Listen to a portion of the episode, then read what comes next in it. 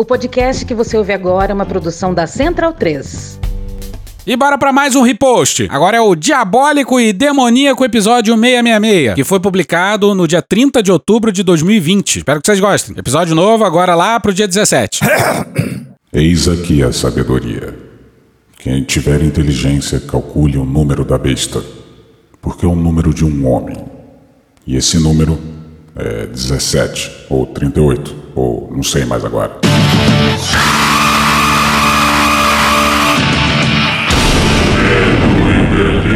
Em Brasília. É uma canalice que vocês fazem. Então, bundão é o Jair. Olá, bem-vindos ao Medo e Delírio em Brasília com as últimas notícias dessa bad trip escrota em que a gente se meteu. Bom dia, boa tarde, boa noite. Por enquanto. Eu sou Cristiano Botafogo e o Medo e Delírio em Brasília, medo e delírio em Brasília.wordpress.com é escrito por Pedro Daltro. Essa é a edição dia 666. Bora passar raiva? Bora! Rapaz, e não é que hoje é aniversário de dois anos do blog do Medo e Delírio? Num grande ataque de fúria, Eu sinto muito. Ah, é? Pois eu também sinto muito.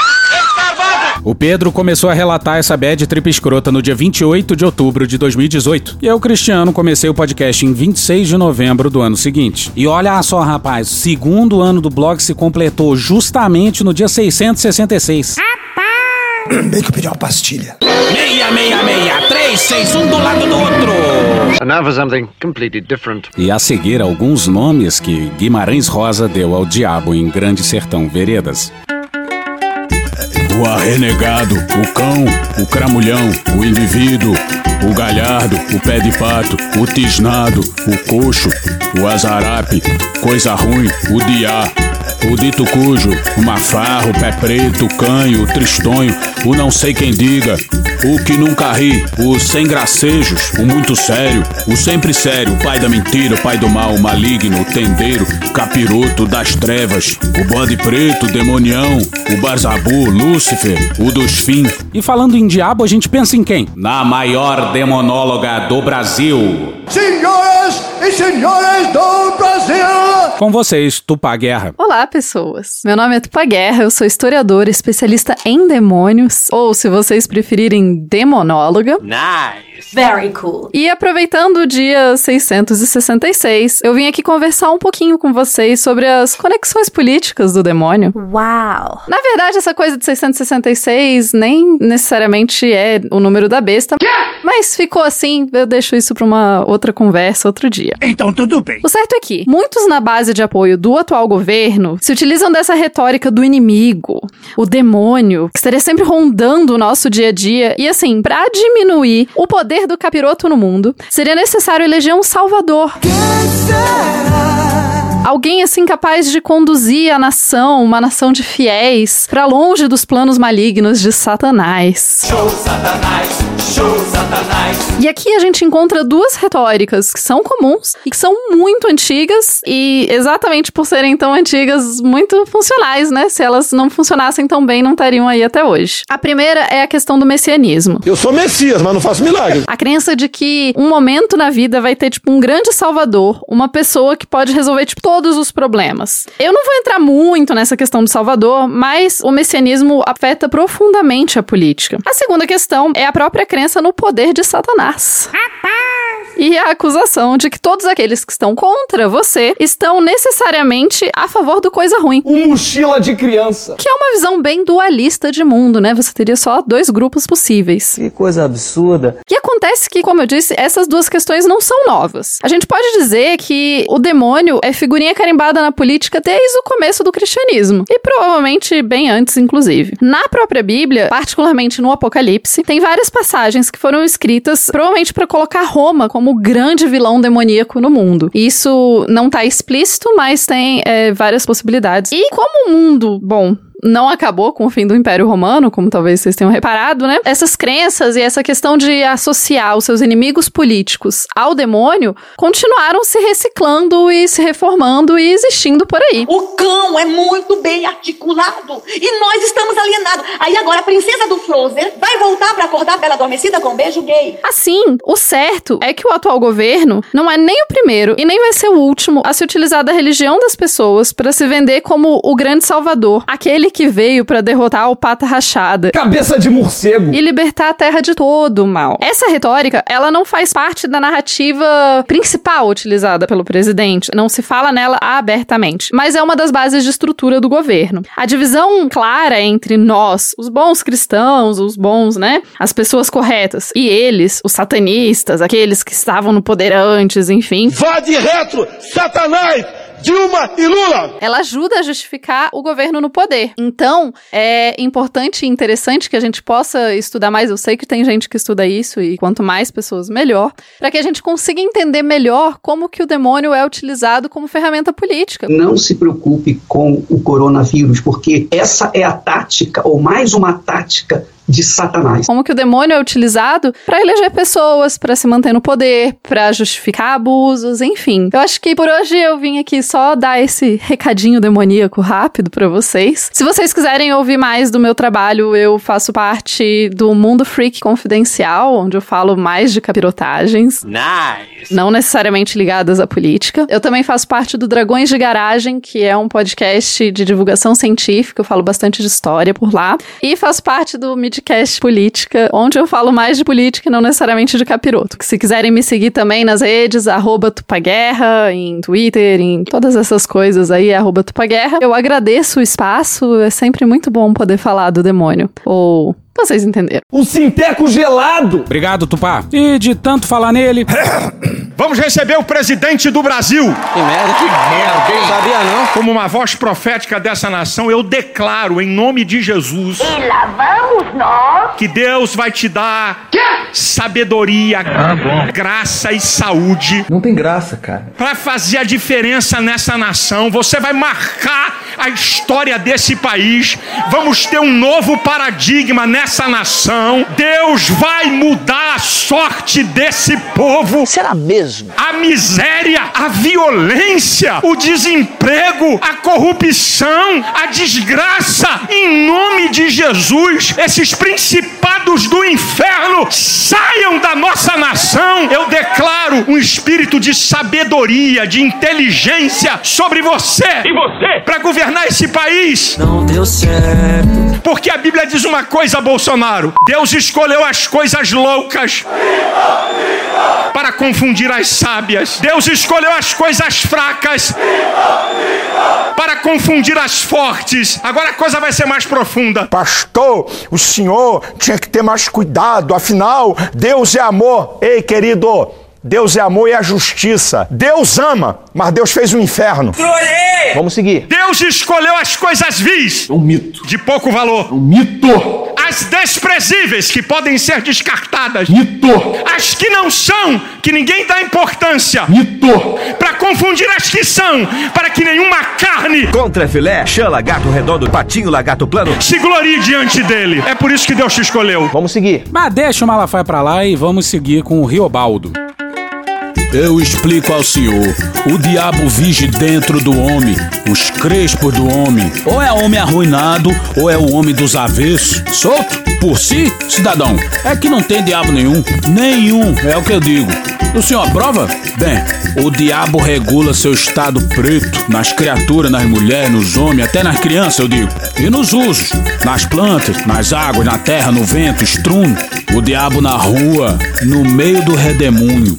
Lembra do Mujica, na sua despedida do Senado uruguaio, dizendo que no seu jardim ele só cultiva amor? En mi jardín hace décadas que no cultivo el odio, porque aprendí una dura lección que me impuso la vida, que el odio termina estupidizando, porque nos hace perder objetividad frente a las cosas. El odio es ciego como el amor, pero el amor es creador y el odio nos destruye.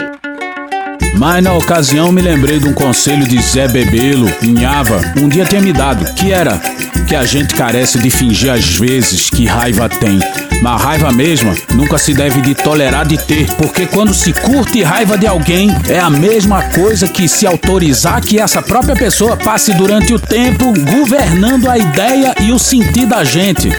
De primeiro eu fazia e mexia, e pensar, não pensava. Não possuía os prazos. Vivi puxando difícil de difícil, peixe vivo no morquém. Quem morre no aspiro não fantaseia. Mas agora, feita a folga que me vem, e sem pequenos desassossegos, estou de range rede. E me inventei nesse gosto de especular ideia. O diabo existe e não existe. Dou o dito, abre anúncio, essas melancolias. O senhor vê, existe cachoeira. E pois, uma cachoeira é barranco de chão. E água caindo por ele, retombando. O senhor consome essa água ou desfaz o barranco, sobra cachoeira alguma?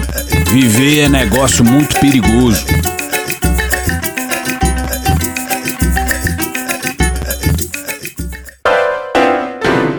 Malditos milico, malditos milico, malditos milico, malditos milico. Que merda, hein? Todo dia tem uma merda. Tem. Na terça, Bolsonaro estava implorando pelo silêncio de seus auxiliares. Pelo visto, só ele pode falar merda. Vamos acabar com o cocô no Brasil! Jussara Soares no Estadão no dia 27. Em meio a rumores de que prepara uma mini reforma ministerial para abrir espaço ao Centrão no início do próximo ano, o presidente Jair Bolsonaro almoçou nesta terça-feira, dia 27, em uma churrascaria acompanhado de quatro ministros e outros integrantes do governo. Ricardo Salles e Luiz Eduardo Ramos, que protagonizaram um atrito público na semana passada, não compareceram. Pela manhã, os dois ministros e todo o primeiro escalão participaram da reunião do Conselho de Governo no Palácio da Alvorada. Apenas o ministro da Saúde, Eduardo Pazuello, esteve ausente por estar infectado com o coronavírus. O Estadão apurou que Bolsonaro cobrou um pacto de silêncio. Cala a boca, não perguntei nada. Pois bem, o outrora porta-voz da presidência, o general da ativa Rego Barros, aquele general que abriu mão da quarta estrela para ser sabotado por Tonho da Lua e, depois de meses de geladeira palaciana, ter sua bunda enfim chutada pelo capitão. Bom, ele escreveu uma cartinha a la Temer. A senhora demitiu meu amiguinho, a senhora chamou a Beyoncé para jantar e não me chamou também. Que é isso, francamente. Escreveu a carta e só faltou a mesóclise e o latim. Bem que eu pedi uma pastilha. Legiões acampadas. Entusiasmo nas centúrias extasiadas pela vitória. Estandartes tomados aos inimigos são alçados ao vento. Troféus das épicas conquistas. Seu Rolando Lero!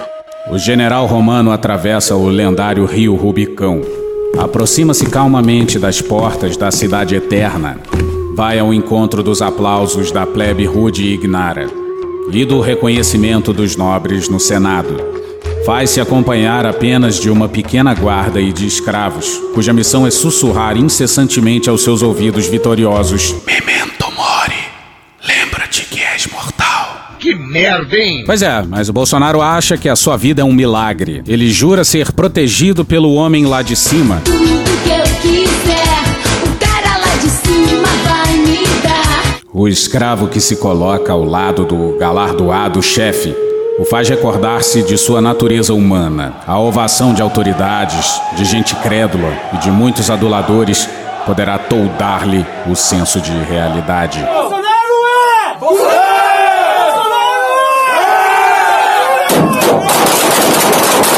Infelizmente, nos deparamos hoje com posturas que ofendem aqueles costumes romanos. Os líderes atuais, após alcançarem suas vitórias nos coliseus eleitorais, são tragados pelos comentários babosos dos que os cercam ou pelas demonstrações alucinadas de seguidores de ocasião. Ah, é? Mas quer descobrir isso agora, general? Se tem algo que milhares, milhares de anos de história deixaram como lição é que o poder é uma merda. Inclusive, por isso mesmo, não há de se ter qualquer pudor de criticar governos do nosso campo ideológico, do seu campo ideológico. É doloroso perceber que os projetos apresentados nas campanhas eleitorais com vistas a convencer-nos a depositar nosso voto nas urnas eletrônicas são meras peças publicitárias, talhadas para aquele momento. Oh, really? Estou pasma. Valem tanto quanto uma nota de sete reais. Tão logo o mandato se inicia, Aqueles planos são paulatinamente esquecidos diante das dificuldades políticas por implementá-los, o mesmo por outros mesquinhos interesses. Os assessores leais, escravos modernos, que sussurram os conselhos de humildade e bom senso aos eleitos, chegam a ficar roucos. Alguns deixam de ser respeitados, outros abandonados ao longo do caminho.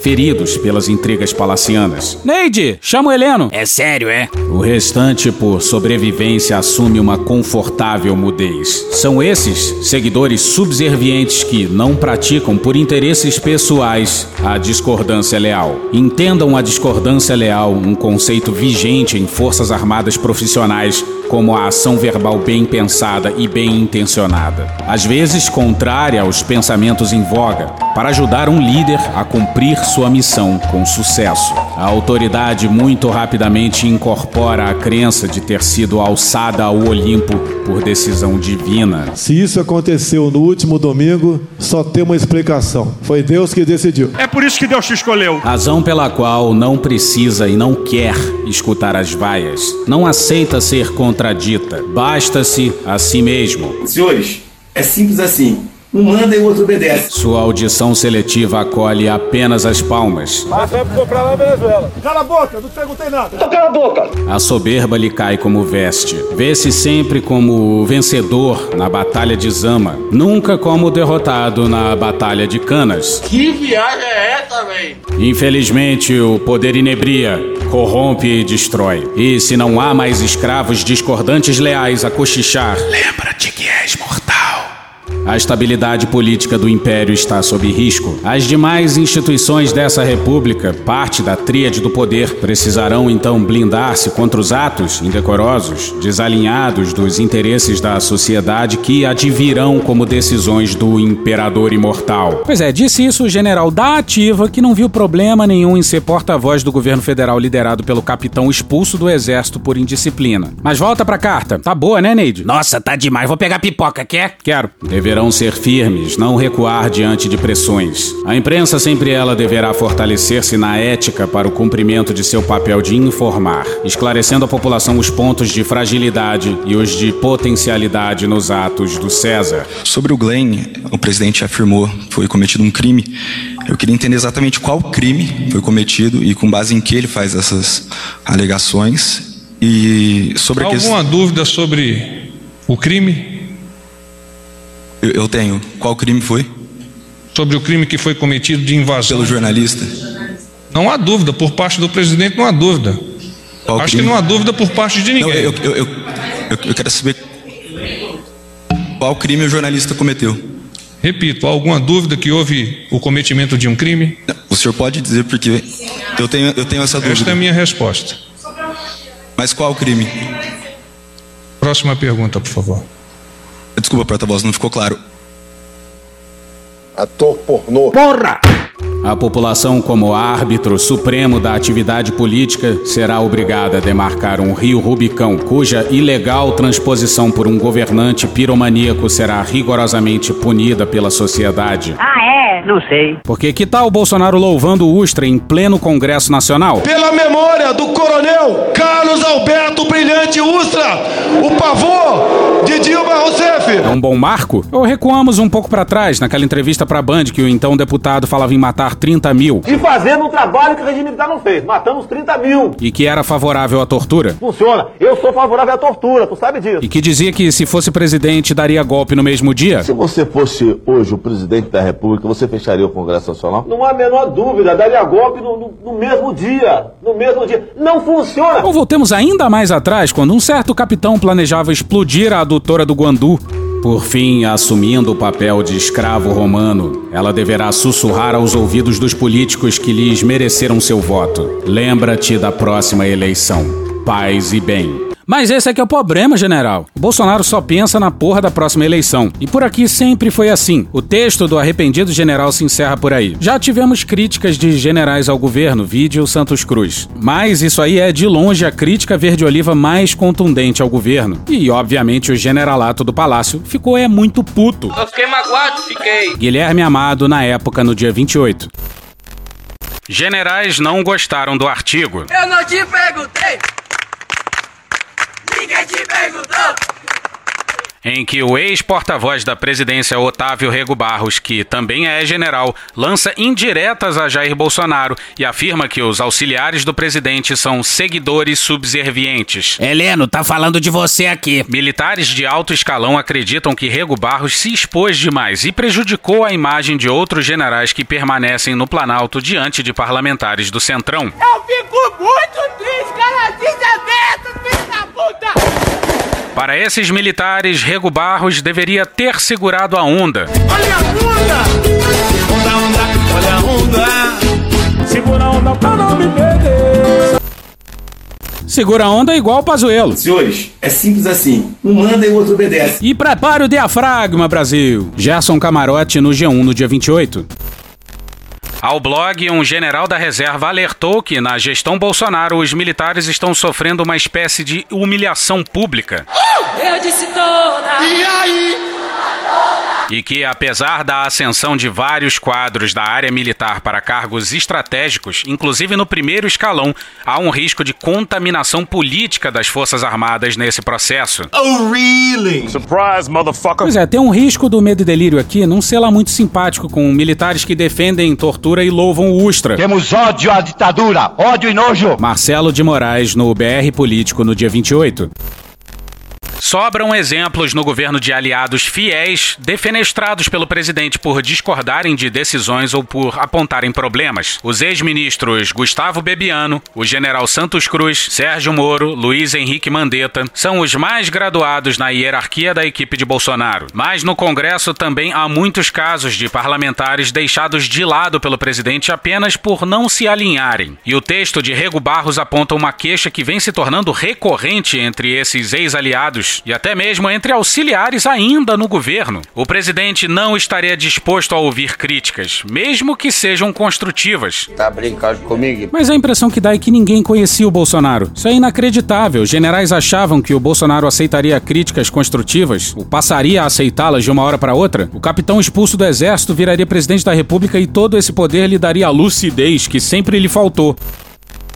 Sem dúvida alguma, a crítica feita por Rego Barros desgasta a imagem do presidente. O ex-porta-voz é uma figura respeitada nas Forças Armadas e fora delas. Exibe também o aumento do desconforto da ala militar em relação ao tratamento que recebe do presidente, como aconteceu no caso da guerra da vacina, quando o ministro da Saúde, general Eduardo Pazuello, foi desautorizado publicamente por Bolsonaro. O artigo do general serve como mais um alerta da insatisfação que ronda Bolsonaro entre seus próprios seguidores e o deixa cada vez mais dependente de apoios políticos, como o do Centrão. E como todos sabem, essa aliança costuma mudar conforme a direção do vento que sopra. Eduardo Cunha. Minha opinião, eu sou contrário. Nós não podemos usar o instrumento de impeachment como recurso eleitoral, porque a presidente caiu a popularidade, ou quem votou nela se arrependeu de ter votado, acha que tem que sacar que o Brasil é uma republiqueta, que nós vamos fazer um impeachment para resolver um problema. O presidente da Câmara dos Deputados, Eduardo Cunha, autorizou o processo de abertura de impeachment da presidente Dilma Rousseff. Há quem diga que os militares podem desembarcar do governo, mas a verdade é que o governo nunca vai desembarcar das Forças Armadas. A relação tá feita, tá dada. Se o nosso governo falhar, errar demais, essa conta irá para as Forças Armadas. Sobre o papo do Bolsonaro derrubar o comandante do Exército, é um sonho que vem de alguns meses. Coluna do Estadão no dia 28. A tentativa de fritar Ramos segue. Não fecha a história de que ele substituirá Edson Pujol no comando militar do Exército. Essa possibilidade, segundo militares estrelados, é pequena, apesar de não ser proibido que um general da reserva assuma o posto. Isso seria, no mínimo, indelicado e incomum. Indelicado e incomum. Haja eufemismo. Sobre Pujol ir para o Gabinete de Segurança Institucional, quem conhece o general diz ser pouco provável também. Ele tem perfil mais discreto e menos político que os colegas de farda hoje alojados no Palácio do Planalto. Pois é, a única chance do Pujol aceitar isso é chantagem. E tá rolando o papo do Heleno cair em fevereiro e ganhar uma embaixada como prêmio de consolação. Ai, tomara. Será que é o que? Paris? Augusto Heleno, ao ser questionado se pode ser alvo da reforma e ganhar uma embaixada, reagiu. Isso é história. Mas que filho da puta, olha aí, veja você. Em seguida, quando perguntado sobre mudanças no governo, não respondeu. E encerramos com o Rui Castro na Folha no dia 27. Se os militares fossem tão argutos como se julgam, já teriam percebido que Freud explica. Significa. Jair Bolsonaro está tendo a oportunidade de descontar as humilhações que sofreu em sua medíocre carreira no Exército e se vingar dos oficiais que um dia bramiram na sua cara por alguma corneta que tocou errado ou cavalo que deixou de lavar. Na condição de presidente da República, donde chefe supremo das Forças Armadas, é a sua vez de bramir contra militares de alta patente. Vários na ativa. A própria militarização que está promovendo no governo, quase 7 mil milicos. E esse milico aí é do próprio Rui Castro. Quase 7 mil milicos infiltrados em entranhas influentes da administração. A própria militarização que está promovendo no governo serve a esse fim. Com ela, Bolsonaro mostra que pode ser generoso, dando-lhes confortáveis sinecuras, nomeando-os para funções incompatíveis e concedendo-lhes benefícios que nega aos servidores civis, mas que também pode tirar-lhes tudo isso quando quiser. E para provar, dedica-se a devolver o dedo na cara apontando para os generais de sua confiança. É a tática de Bolsonaro para reduzir seus generais a recrutas. Insulta-os ou induz seus jagunços a insultá-los. Daí obriga-os a engolir as ofensas ou arranca-lhes os botões. O primeiro a aprender com quem estava falando foi o general Santos Cruz, rapidamente expelido. O general Eduardo Pazuello, ministro da Saúde, que não sabia o que era o SUS. Eu não sabia nem o que era o SUS. É outro que acaba de cair em si, na única medida autônoma e sensata que tomou de apoiar a compra de vacinas para a imunização dos brasileiros. Foi quase fuzilado por Bolsonaro, que lhe impôs desdizer-se e se acoelhar para não ser demitido. Há dias, o general Luiz Eduardo Ramos foi dormir com as orelhas ardendo e ainda se desculpou por ter sido grosseiramente ofendido. E haverá outros, os Bragas, Helenos e Mourões que se cuidem. É o cabeça de papel dando ordens de marcha soldado a homens que trocaram o mandar por obedecer. E logo a quem?